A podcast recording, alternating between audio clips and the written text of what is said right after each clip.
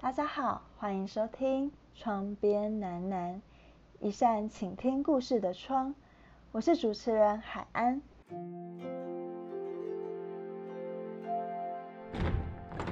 带色灵魂是一个致力于让大众更加理解精神疾病或是心理议题的一个非营利组织。然后我们在疫情期间呢，我们观察到很多人对疫情有很多的不安跟焦虑，所以我们这一季的主题就是疫情下的心理议题。然后你和我晒着同样的阳光，在国外度过疫情的台湾人，那今天很开心可以访谈到在英国的 Vega。嗨，大家好，我是 Vega。好啊，你要自我介绍一下嘛？现在在英，就是大概在英国做什么？呃，我现在在英国就是做时尚产业这样子，在做自己的牌子，但是也有接案这样子。那当初为什么会选择去英国啊？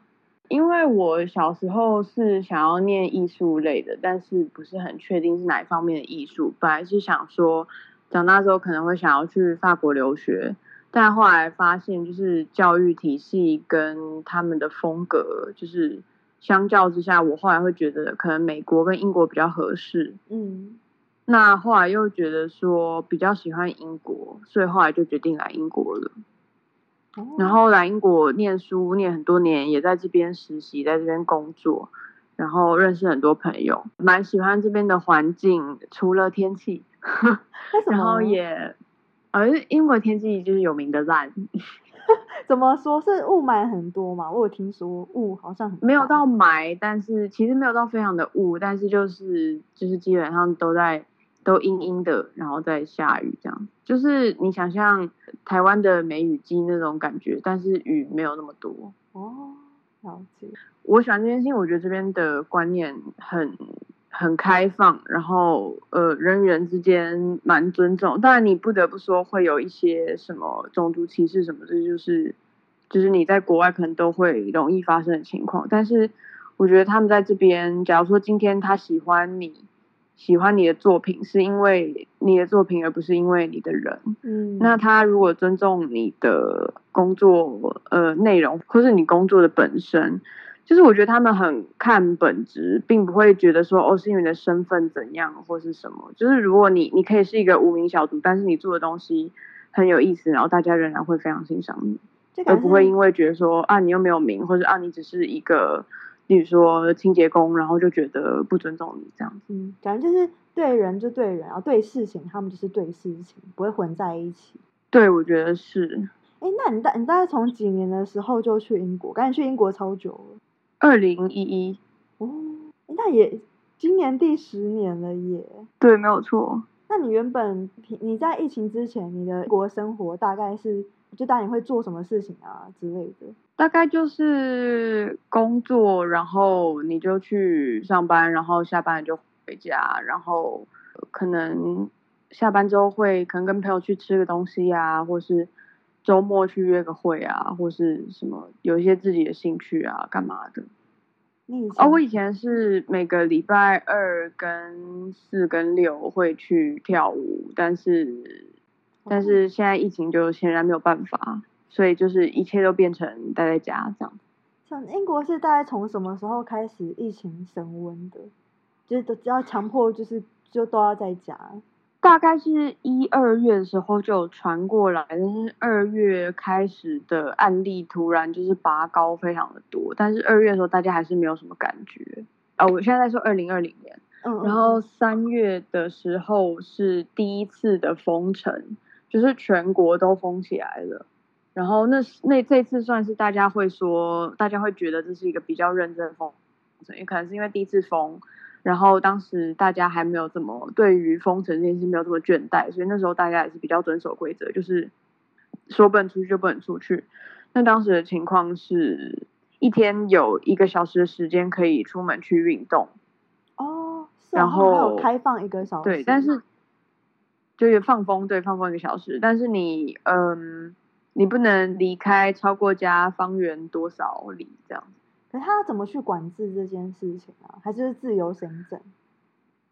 呃，就是自由行政，但你也可以检举你看到的人或是什么，然后你不可以呃，他们会说 mixing household，所以意思就是说，我家就是例如说我们家住三个人，好，你们家住三个人，嗯那我们家这三个人，那跟你们家那三个人就不可以一起出去，就是我家三个人可以三个人一起出去，因为我们住在同一个家里，这样子，嗯所以不可以住这边跟住那边的一起出去，这样是不行的。哦好有趣哦这。样有这样有解释清楚吗？对，因为他们他们其实那时候的政府的考量是希望可以提供，就是让人民觉得比较轻松一点的封城的方案，所以他们是有说有很多，例如说大大的项目是这样，可是会有小的条目，就例如说我说。不可以，这是多少人以上出去啊？但是如果这几个人是怎样的话，又可以。然后你可以看父母，但是你又不可以同时看到父与母，你只能选择看父或者选择看母。真的吗？然后，真的吗？有 这真的？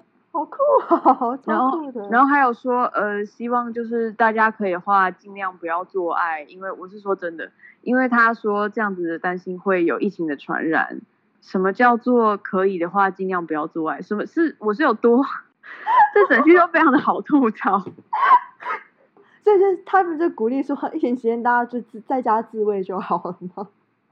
就是如果说你跟你的伙伴，就是你跟你的伴侣住在一起，那你们俩就是在同一个家就没关系。可是如果今天你跟你女朋友或者你跟你男朋友住在不同的地方的话，那就是希望两位不要见面，就是产生人与人的交流，因为他们觉得这样很担心会造成就是疫情的传染。这件事情是合理没有错，可是当你写在公文，然后还用这种很愚蠢的句型写，大家就会觉得很想吐槽。他说：“嗯如果不是危急的情况，请尽量不要做爱。请问世界上有什么危急的情况不做爱是会死吗？” 哎，讲到这个我就吐血。那时候这个公文出来是全全国吐血。可是大家会很认真的把那些条文都看完吗？当然不会啊，因为条文太蠢了啊！如果你看第一条都这么智障，然后接下来十条还是这么智障，你会想继续看下去吗？那还有其他什么这政策是你印象比较深刻的吗？哦，有啊，就是不能看父母，但如果想看的话，我跟你讲，我现在这样子讲完全没有夸张，因为那个时候的条文翻过来的原意完全就是你不能去探，如果跟父母没有住在一起的话，你不可以，就是你不可以 travel 去看你的父母，你不可以就是移动超过多少去看你的父母，嗯，但是如果你真的很想看父母的话，你只能一次看个父，或者是一次看个母。但是如果你父母住在一起的话呢，那这件事情不是愚蠢吗？因为如果他们住在一起的话，你传染给你爸，那跟传你爸回家传给你妈是一样的意思啊。怎么样都会中，但是还是不行哦。然后他说，如果你真的很想要同时看到父母的话呢，你可以跟你妈隔着六公尺的院子相见，然后你爸跟你隔着两公尺站在你旁边。这个真的太需要吐槽了。这是不是非常的愚蠢？这就跟如果不是紧急，请不要做爱，到底是在讲什么啦？那他他你们政府有有没有出一个比较实质，你觉得看是觉得哦还 OK 的政策？撇除那么多很蠢的我觉得他他还是有一些，例如说，呃呃呃，那就是店店不要开啊，但是可能还是可以送外卖。但如果送外卖的话，就会说，呃，像这我们这边就叫叫做 contact free 的，就是送货方式。contact free 就是说零接触的意思，也就是说我东西放在你家门口，然后我按门铃，然后我退到安全的距离外，所以我可能退到至少两公尺以外，然后呢看你出来。然后你看到我之后呢，你就比个赞，然后呢，你就把门口的东西拿进去关门，然后我就按签收，然后我就可以走了。它是像有点像现在的 f o o Panda 或者是 Uber E 的外送方式，没错，但是这个就是去年的时候就开始这样嗯因为这边疫情严重很多嘛。去年年底的时候，还有到一天感染新案例是六万人的情况，哇，六万人呢、台湾的人口是两千三百万人，英国的人口是六千六百万人。这这比例算起来都还是会觉得很多哎、对啊，一天六万人，这个不用很久，大概就全国都感染完了吧？可是没有你你知道说那个时候会那么多人感染，你自己觉得的原因是什么啊？因为他们大家不当一回事啊。我们第一次的那个封城，三月封到五月多吧，嗯，然后后来就是夏天嘛，那夏天大家就百花齐放，非常的开心，然后路人都就是塞在路上，那这样子一定会传染，这没什么问题，那是很合理。所以呢，过完了一个短暂又快乐的夏天之后呢，大家又被关了回去。那这次呢，就关了快半年，一直到其实到现在为止，英国都还不算正式解封。说是这么说，你在路上看起来根本就是一副解封的样子，好像病毒这件事已经结束了。然后现在大家的态度也是觉得说啊，病毒这件事已经结束啦，我们已经撑过来了，这样子，就是你知道关到倦怠那种感觉。真的，所以就是关到倦怠，就是大概关多久？你觉得英国的人民就有一种关到倦怠，想要出来放风的这种心情？我觉得不用看英国人民还是哪里，你看台湾当时关个两三天，大家就已经快崩溃了。台湾那时候算升到二级还是三级警戒，也就是几个礼拜前的事嘛，对不对？嗯嗯。我就有台湾的朋友跟我说，哦，我现在完全可以理解你那时候关到家里，关到觉得快要崩溃的情况。我就想说，呃，请问你这样是要怎么理解？我那时候关了快六个月，我都没有出过门。我说没有出过门，不是说，呃，我都没有出远门或什么，我是真的没有出过门。我只有家门口把门打开，然后把垃圾放出去而已。真的是没有出我们，我不是特别要强调台湾怎样，英国怎样，但我是说，你看这个例子，这边的人关两三天就快受不了了。其实全世界都这样子。如果你平常生活习惯是这样，突然叫你关个一下下，你都会没办法忍受。因为今天如果我自己的选择不想出门，跟我被人家规定我不准出门是两种心情。嗯，当然他得的结果是一样，是我都没出门，但是心情是差非常多的。嗯，那你一开始面对新就是疫情的时候，心情怎么样？是在去年刚开始发现 fuck，就是你要被限制不能出门，或是只能在家的时候，就你的心情或你的情绪状况还好吗？当时我的状态是刚好要换工作，所以我那时候是无业的，然后就是在花存款，所以觉得嗯经济方面压力蛮大的，然后也会觉得说哇自己都已经出社会了，该不会。到时候还要唠到就是回家里请爸妈支持的程度吧，这样也太崩溃。嗯嗯，然后那个时候可能我的情况算是比较少见，因为呃当时是在封城的前一阵子，我就跟男朋友一起回到他爸妈家去，因为当刚好是我们一阵子会去看一次他爸妈这样。他爸妈也是住在比较郊区，所以说那个地方离市中心比较远，当然也是比较安全。人也比较少嘛，因为人越多，地方传染力会越强嘛，就是病毒源会越多，所以我们就一起去看他爸妈。结果看他爸妈，呃，本来是说在那边待个一两个礼拜就回伦敦，嗯，然后结果在那边待了不到几天就封城了，然后封城了之后呢，就被迫在那边待了三个多月。第一次封城的时候。那所以那个时候只是去看他父母，可是最后变成在他父母那边住了三三个月嘛的意思。对，对，哇！然后再加，那这这这应该不用怎么解释吧？就是我也没有跟他结婚，然后我们平常也没有跟他父母住，然后这个情况去人家家里住三个月，就是这一定会有一定的压力，这不要怎么说。嗯。然后比较比较惨的是疫情的期间，他的外公。在疗养院被那个疗养院的护士员工感染，他们疗养院就死了非常的多人。那他外公也是其中一个过世的人啊！天哪！所以就是我莫名其妙被关在男友的家里，然后要当然也要照顾他爸妈。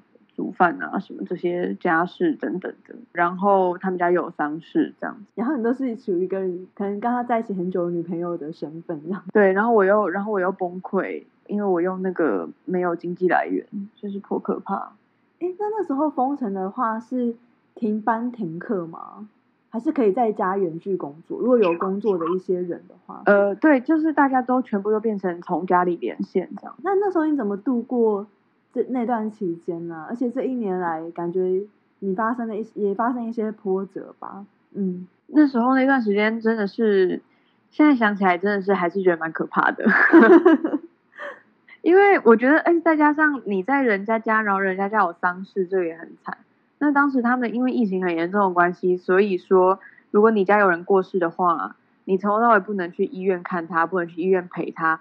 他死后你也没办法拿到他的任何衣物，因为他所有接触过的东西全部都要烧掉。嗯嗯嗯，因为为了疫情嘛，这个是很合理的事情，但是合理归合理，这那不能看到你的你的家人、你的亲人，然后你甚至不能送他们最后一程，你也不能见他一面，这是这是当然，这是人都一定很不能接受，这是人之常情。嗯嗯嗯，那他们这样很崩溃，可是你就会觉得说，哦，这个情况下，当然真的是为了疫情为重，嗯，不然，因为你看，如果你今天让一个人去，那如果这个人不幸传染过来，而且是传染力这么强，传染几率又这么高，不幸传染出来，你就会让更多人必须经历这种很痛苦的事情。嗯嗯嗯嗯嗯，那当然，你医院的设备没有那么好，你也不可能说跟你的亲人视讯，所以他们从头到尾跟他外公联络到的方式就是讲了一通电话，真的很惨，就连告别都没有办法，完全没有办法好好告别的一个状况。没有办法告别，而且再加上如果他已经插了呼吸器的话，是没办法讲话的。天哪！之前台湾不是有一些护士，就是医护人员在分享他们工作情况，就他们说很多病人要插呼吸器之前，他们都会跟他们问他们说要不要跟家人打个电话。嗯嗯，那他们没有讲出来的话是说，其实你可能这通电话是你最后一次跟你家人讲话。我觉得这是一件很可怕的事情，知道大家都知道，可是你真是很难以去想象这件事情，如果真的发生在你你亲人身上，真的是没办法。嗯对，然后反正他们那时候就很惨，然后他们疗养院啊，就是大家都会有疗养院会有那种交谊厅嘛，所以大家就是平常如果不待在自己房间，就会去交谊厅坐着，然后可以下下棋啊、打打牌啊、看电视啊，或者是聊天干嘛的。他们疗养院真的很可怕，他们就是这样，那一排人都是他外公的朋友，因为我也很常去看他外公，所以我也认识。嗯他们就是那一排这样一个一个一个一个一个这样子，大家都走了，就非常的可怕。我觉得好感慨哦，就是就有一种其实这个疫情的威胁性真的离你非常非常近的那种感觉。对啊，对啊，当时那个情况就是因为很多英国人仍然觉得这是一件小事，那他们就是他们当时还有一种迷思，就他们觉得说，哦，如果我平常是一个很健康的人，这个病也不会找上我。嗯可是并不是这样子，有八十几岁的人得了病又好了，也有十几岁的人或是二十几岁的青年壮年得了病就突然死了，猝死人非常多。嗯，这其实完全不是依据你的身体怎样的体质怎样来去做判断，因为它根本就没有一个依据，就是至少我们现在还没有办法找出这个规律来。嗯但你只能你只能以此类推，就是你只能逻辑的推论，就是说，嗯，一般情况下是老人跟小孩的抵抗力比较差，老人跟小孩的身体的机能比较不够好，所以你就会觉得，那我要重点保护老人跟小孩。嗯嗯嗯嗯嗯，这样子。所以当时大部分的国家都是这个政策嘛，就是重点保护老人跟小孩。那如果有疫苗，就先打老人这样子。对，不过呃那段时间真的蛮可怕。然后他们家就是他们家是他爸爸妈妈、妈妈跟他嘛，嗯，然后住在家里的话，就是我跟这三个人一起住。然后我男友他本人有蛮严重的忧郁症，然后他妈妈也有蛮严重的忧郁症跟躁郁症，嗯嗯嗯。所以平常是他爸在照顾他嘛。嗯。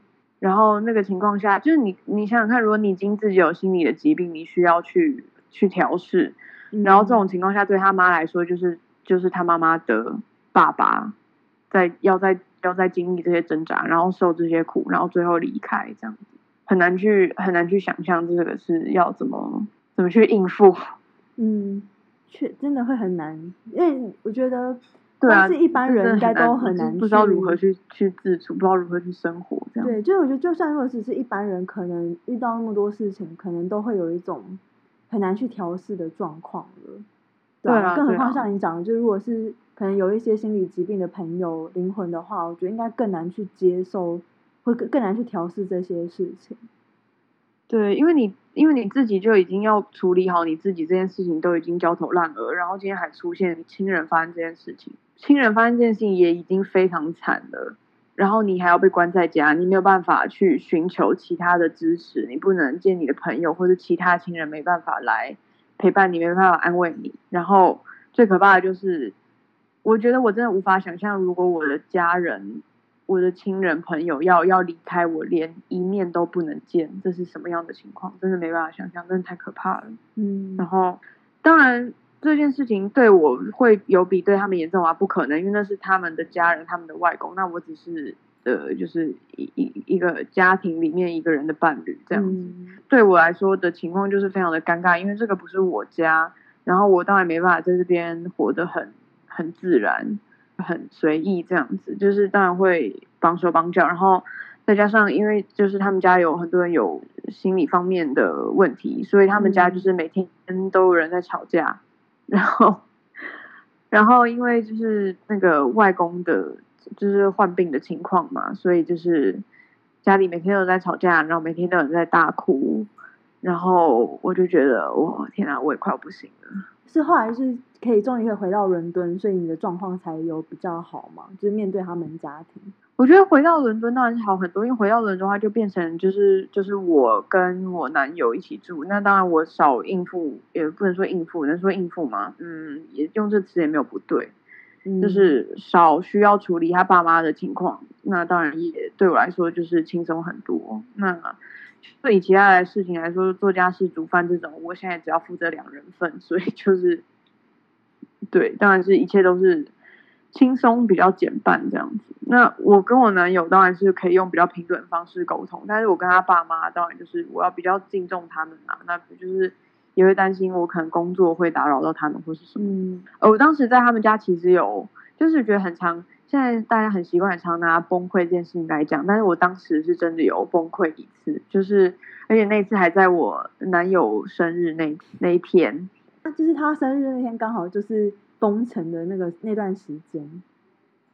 对他生日在在封城的情况是就是嗯时段里面，嗯嗯嗯。然后那一次是生日，然后大家都在都在发疯，然后我男友平常就是一个很白目的人，然后他那天又觉得可能是觉得他生日所以可以变本加厉的白目，但是他不知道人家已经忍到快要吐了，然后总而言之，那天我就突然觉得非常的崩溃，然后他又在那边闹，然后我就突然爆发，然后我就站起来，我就说，我就很冷静的说。你们每天都在那边吵，每天都在那边闹，我也可以理解你们的情况，但是从来没有人问过我好不好。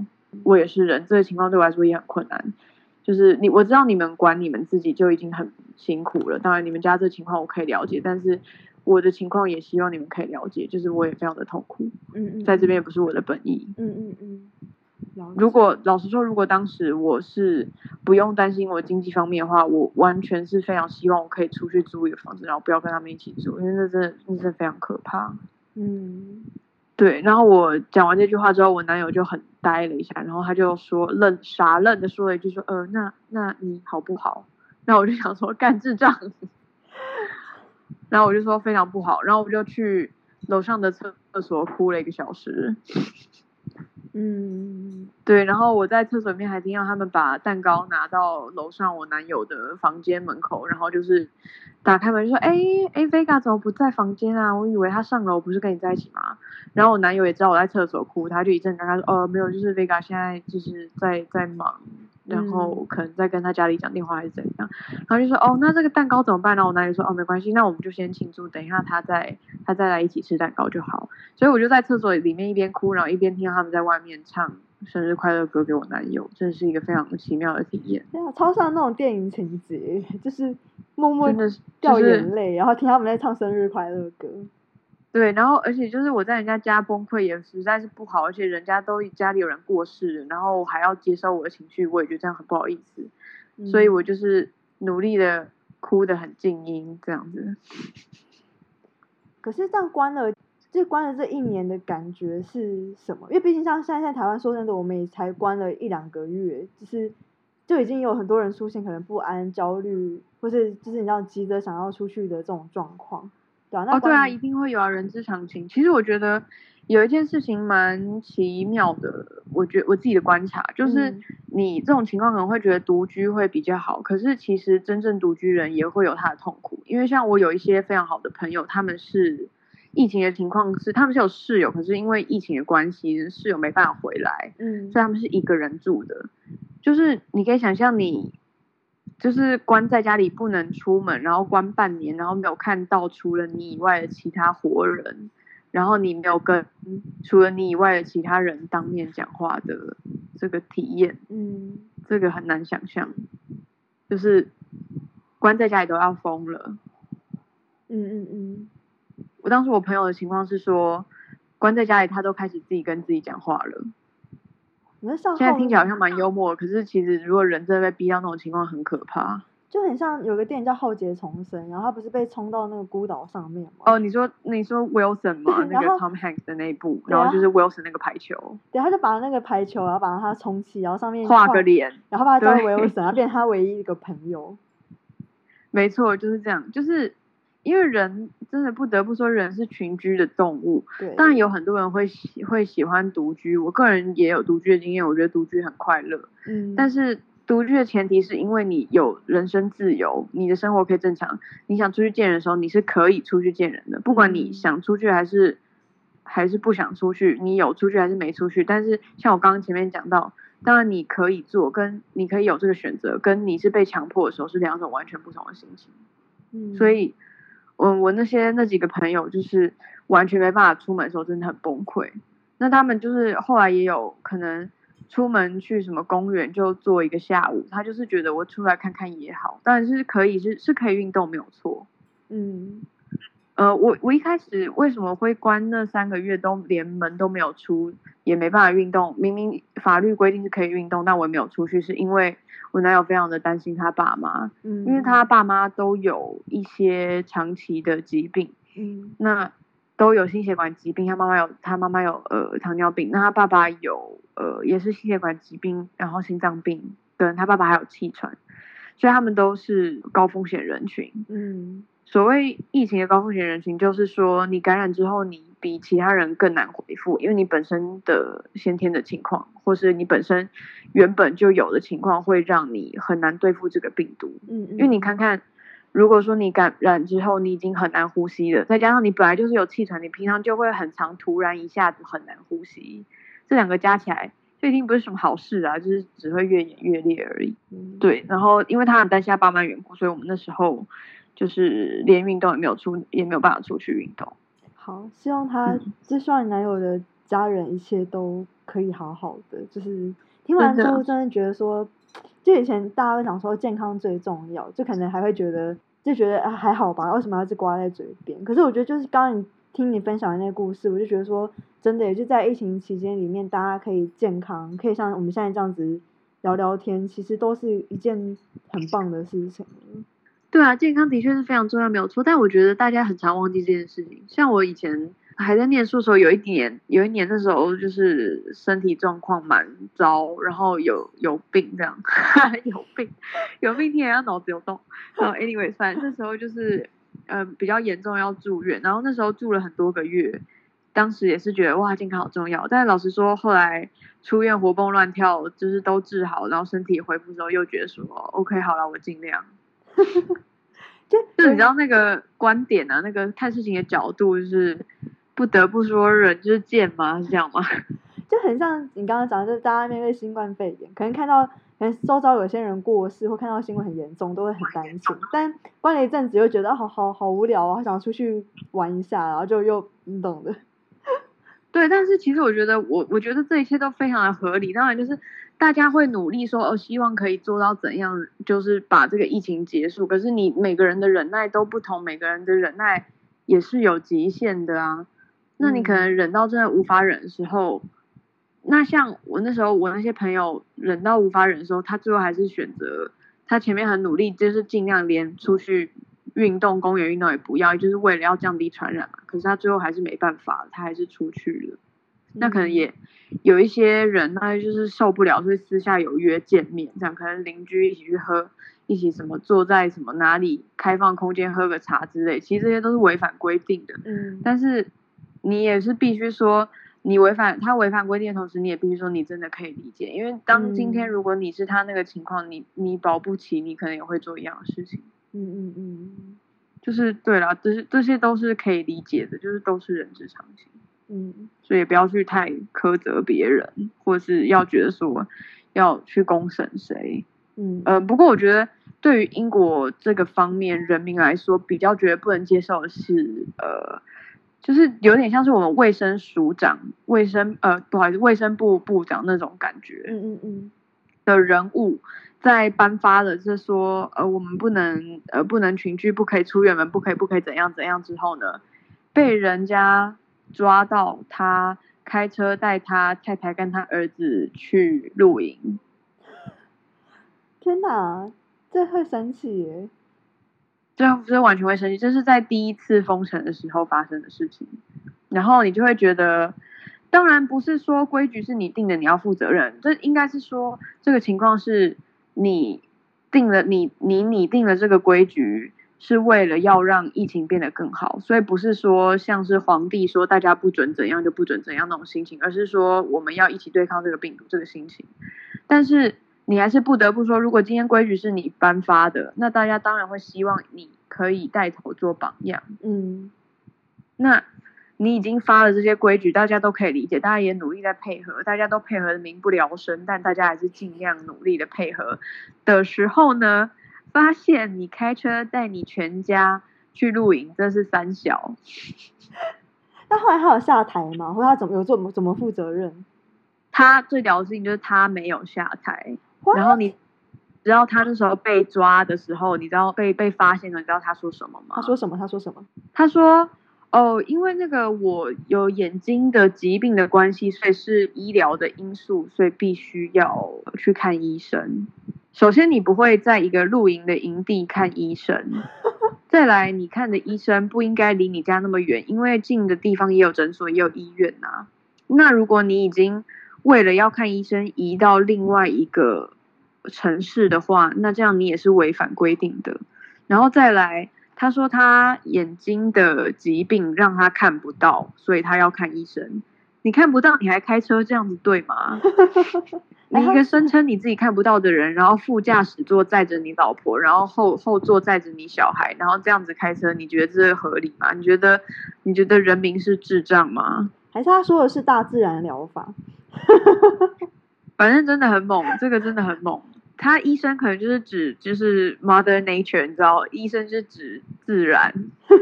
哎，反正真的很瞎。那当然，那当然，我们今天士气很努力，已经很低迷，我很努力在维持这些这些保遵守这些规则，就是为了要防疫。然后发现将军本人就是在做这种事，那你当然就是觉得很多人就觉得干算了，那我现在想干嘛就干嘛了。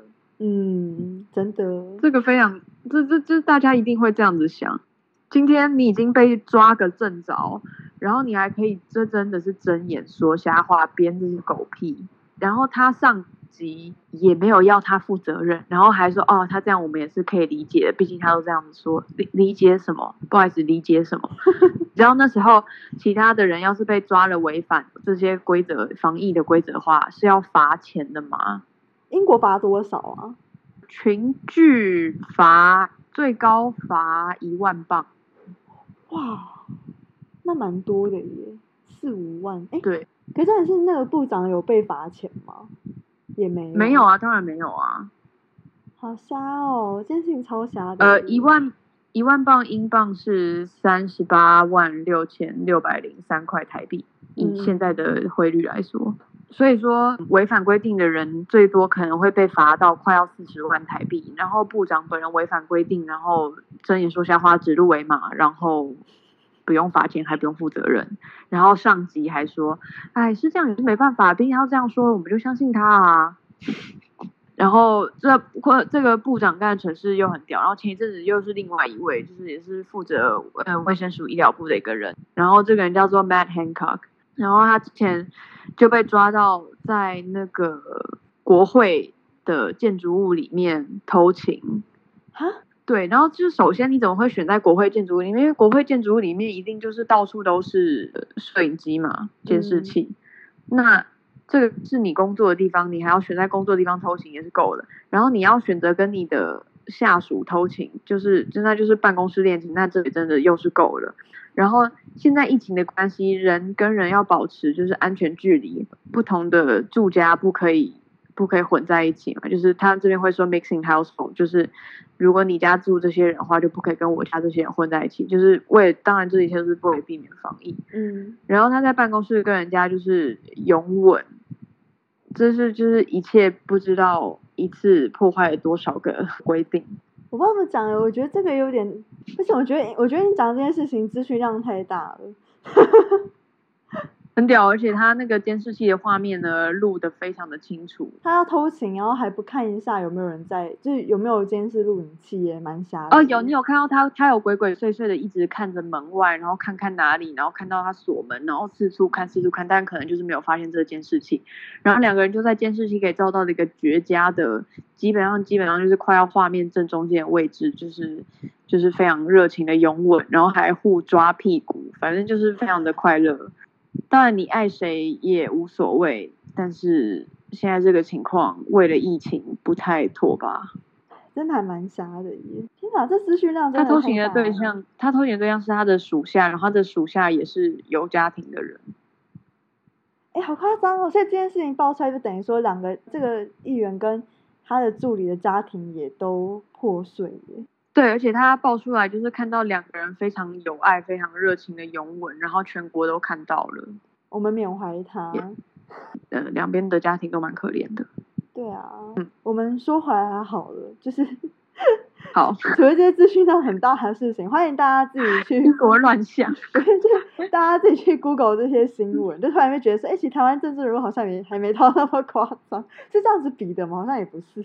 反正我想要说，就是他们疫疫情已经很辛苦了，结果这些就是抵御疫情的重点人物，还一直在做一些就是本身就大破戒事，所以大家人就跌破。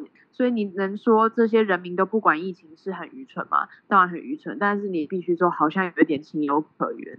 因为如果带头的将军都在作乱，那下面的人怎么会想要配合？就是只能说合理啦，就你可以理解。当然你不你不同意，就是该防疫就是防疫，但是你必须说我嗯理解这样。对啊，所以这段可能就会剪剪下来，然后我可能会送到各大政府，跟他们讲说：哎，你们至少要做好 你们的事情哦，小心。英国有那个前车之鉴，你小心一点。哦，他们 他们疫情期间，人民还有做很多很蠢的事，因为他们就是觉得说，哦，我是因为他们就是很民主嘛。那时候的情况就是有人觉得说，我要不要戴口罩是我家事，政府管不着。那疫情刚开始的时候，政府当然也没有强制戴口罩，就只是说建议大家戴口罩。然后他只是建议的时候哦，就有一群人跑去国会前面的广场抗议，说我要不要戴个口罩是我家的事，你管不着，你这样子是侵犯我人权。我有看到美国也有类似的事情出现，对他们就有说，上帝并没有在我什么嘴巴前面伸一片皮肤来罩住，为什么你现在戴口罩这些是违反人权的？然后就有人说，那为什么你要穿衣服？哎，这逻辑反击很对，然后而且他们是在国会的时候请愿的，就是在就是上台讲，然后还有一些就是美，我现在在说美国的情况，就是一些疯狂人士上去，然后就说我不戴口罩的原因跟我不穿内裤的原因是一样的，就是我必须要呼吸。然后我觉得你这种狗屁拿来国会上面讲，实在是搞什么鬼，不知道怎么骂了。哎，可是英国从什么时候开始强制每个人都要戴口罩啊？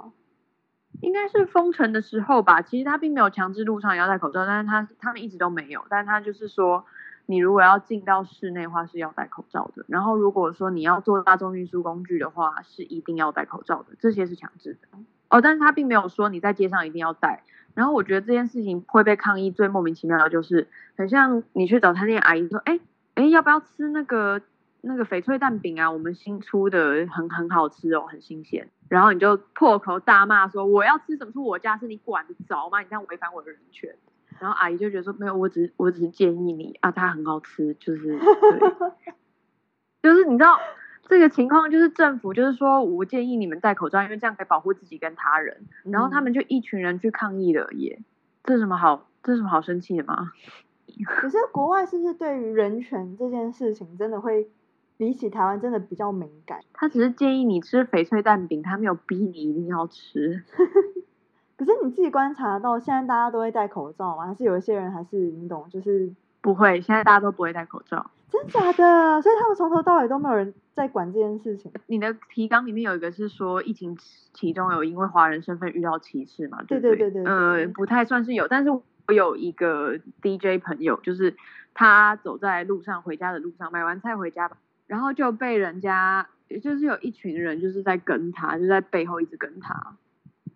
然后那我朋友当然觉得很不舒服，然后有点危险，然后他们就一直跟他就一直说，一直说，呃，你知道你那个长得一脸华人样，你知道病毒就是从华人那边亚洲那边开始的吗？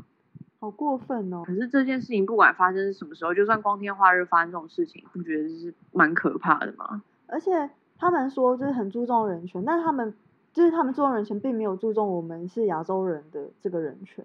在英国有发生过蛮多情况，就是疫情刚开始，就是二零二零年初的时候，有一个马来西亚人。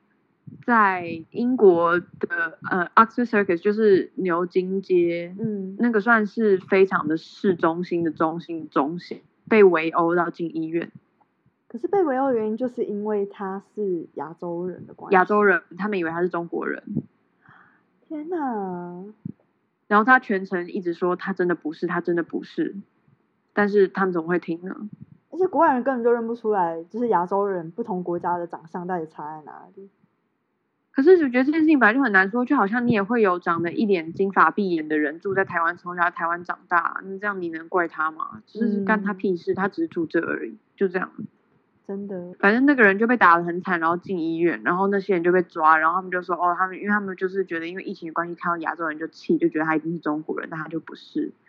就算他是中国人，难道你可以揍他吗？当然不行啊。可是后来还有在发生吗？还是后来就比较？后来还有在发生，后来几个月前，今年年初的时候，有一个马来西亚人在，呃，马来西亚人还是新加坡人，嗯，然后在路上，然后有人就是要拿刀要捅他，然后也是因为他是亚洲人的关系，就那个人就是抢了那个亚洲人的东西，然后还想要拿刀捅他，这样子也是蛮可怕的。哎，我想要另外问问一个小问题，就是在国外里面，亚洲人的身份是不是真的，就无论是疫情，是不是真的都超级容易遇到这种歧视或这种暴力？其实我觉得在英国比在，我是没有去过美国，但是我觉得听说起来，就是你在英国其实算是比较少的，因为这边的中国人非常的多，这边的亚洲人，这边中国人、韩国人很多，亚洲人很多，这样子。疫情刚开始的时候，我也有我自己有发生一件事情，但并没有妨碍到我的人身安全，就是小事，就是我戴口罩去去买菜，然后买完菜回来的路上就被人围住，然后他们就说你为什么要戴口罩？你知道戴这个口罩没有用吗？哦，真的哦。然后我就想说，干你屁事。我就是想吃翡翠水饺，你吵什么？对啊，你为什么？那或者是人家穿这个衣服，然后你过去说，你知道他穿这个衣服好看不好看吗？就是跟你什么关系？嗯，超莫名其妙。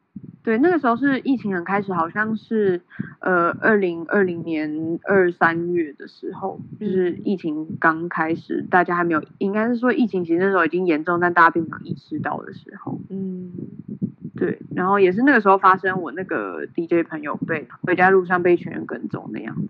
那我想要问就是。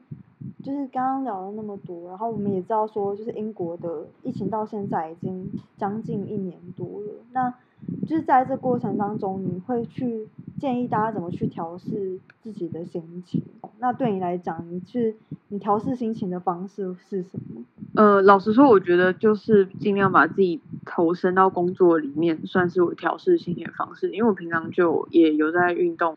觉得，因为你知道那个人会 sugar high 嘛，就是如果你吃太摄取糖分太多的话，你会很亢奋等等。嗯嗯。然后其实吃糖会让你觉得比较快乐。嗯，有。因为因为糖糖嘛，就是一个成瘾物质，其实。嗯嗯嗯。然后我本人的饮食是比较，我没有很喜欢吃甜的，这样我比较喜欢吃咸食。嗯。但是我有时候会为了让我自己快乐点，然后我就可能做个蛋糕这样子。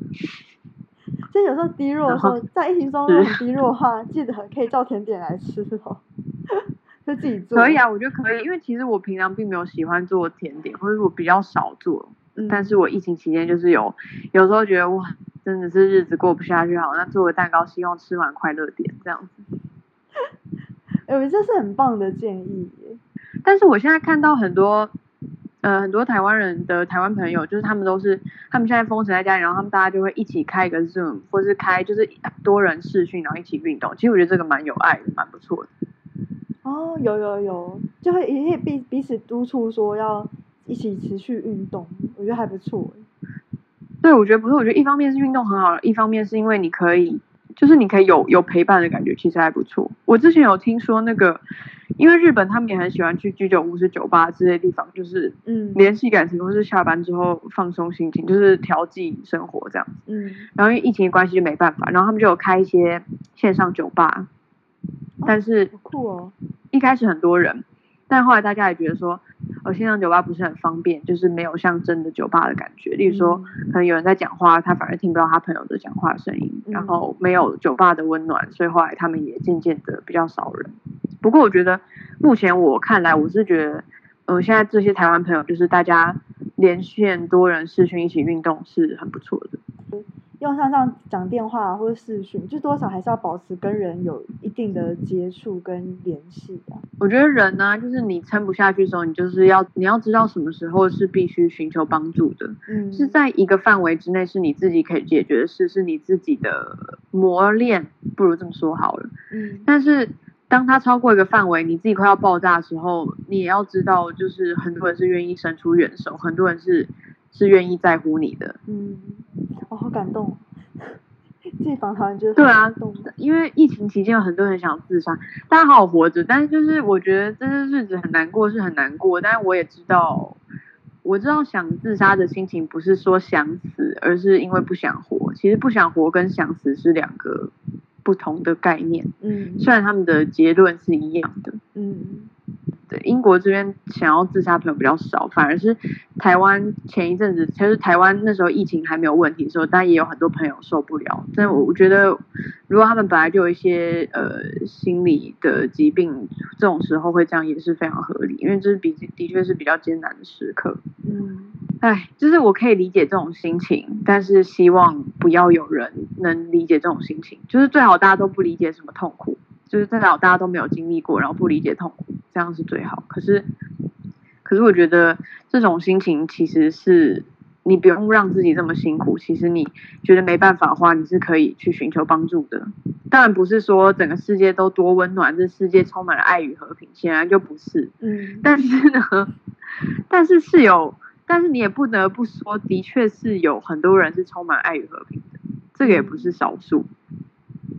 是。所以可能世界很黑暗，但是还是有很多阳光。好、啊，反正我觉得大家撑不住，要适时的去寻求帮助。有很多朋友，可能你很久没跟他聊，但是你们可能已经没有像当初那么熟，可是可能他还是在乎你，或者是。嗯或者是可能他没有这么多的心力可以顾到别人，可能他顾自己就有点自顾不暇。可是如果说你真的快不行的话，聊两句还是可以的。嗯嗯嗯，我也觉得，就有人的支持，其实会让我们觉得自己感觉到其实是被被爱的，知道自己不是一个孤单的状况，就自己还有一些力量可以继续的撑下去。对啊，而且我觉得也要给自己痛苦的时间，就是大家痛苦的时候都会希望赶快好，失恋的时候希望赶快好，或者是家人发生什么情况，或者有亲人走的时候希望自己赶快好。可是其实就是喜怒哀乐都是人生的一个过程嘛，就是嗯你也是要让你自己时间去去体会、去消化这个痛苦。所以我觉得情况不好的时候，你不用一直逼自己赶快好起来，不用觉得说我是一直不好起来，我真是很我这个人很失败，我很糟，我很废，而是说你也给自己时间慢慢去慢慢去改变，慢慢去调试这样。谢谢从远远在英国的连线，跟让我们可以访谈你。今天的访谈就到这里，谢谢大家的收听。如果喜欢今天的内容，欢迎留言或和朋友分享。如果有其他的想法，可以搜寻“带刺的灵魂 ”IG 或是脸书，让我们知道。谢谢收听窗边楠楠，我们下次开窗见。